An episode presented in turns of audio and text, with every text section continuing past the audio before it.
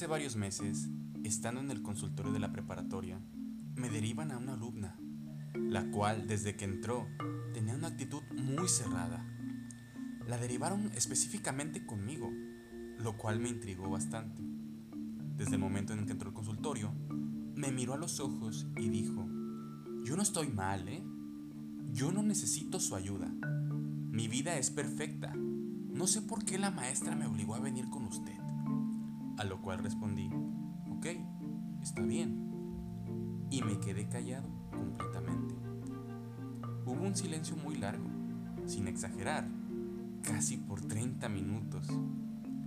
En ese lapso, lo único que hice fue mirarla. Ella revisaba el celular, después lo dejaba, después ponía música, después la quitaba. Empezó a desesperarse.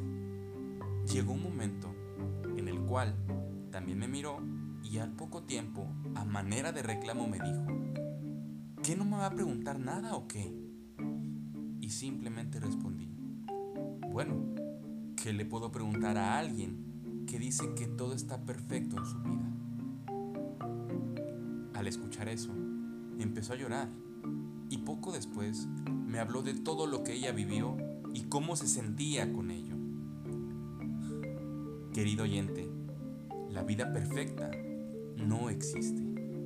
Y créeme, al menos yo, no conozco a nadie absolutamente feliz con su vida.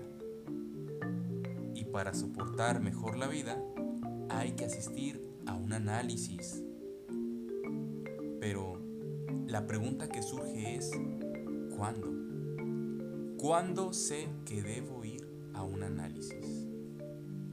La respuesta es, cuando ya no puedes más con esa situación. Hablemos entonces de cuándo asistir a un análisis.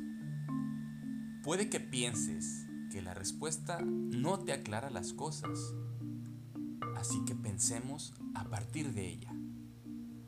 Habrá personas que piensen que no necesitan de un análisis, hasta que ya no pueden con esos desvelos sin sentido que perjudican su rendimiento al día siguiente. Tal vez una mujer piense que la psicoterapia es para locos, hasta que ya no puede más y se desespera por el ¿por qué siempre me tocan los hombres celosos?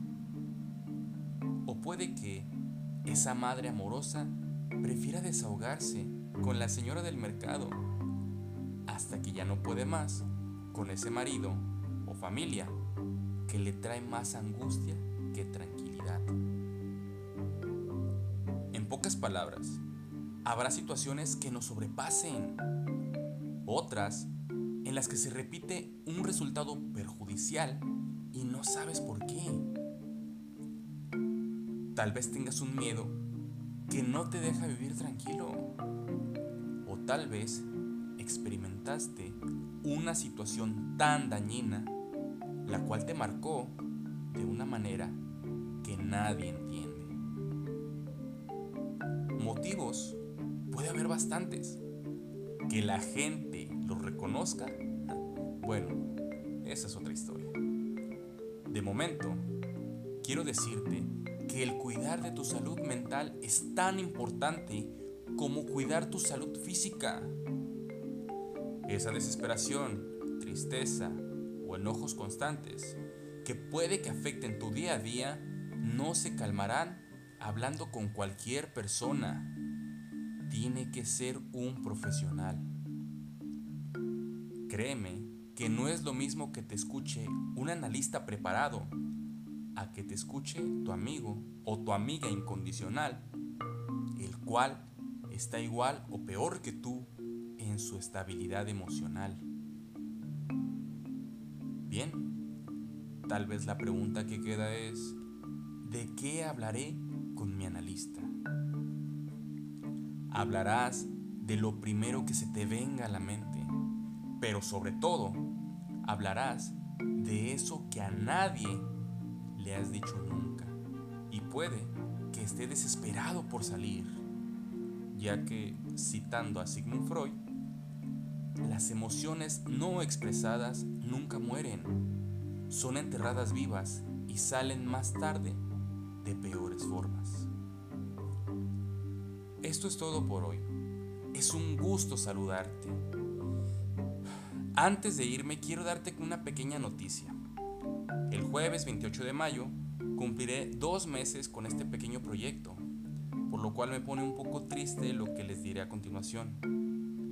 Por el momento, ese día saldrá el último episodio, ya que por unas situaciones me será muy difícil estar subiendo contenido para ustedes.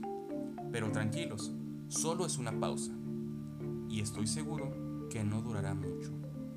Así que no me queda más que agradecerles a todos ustedes por todo el apoyo que se me ha brindado, porque cada semana sé que escuchan mis pensamientos, lo cual es un honor y un gusto enorme.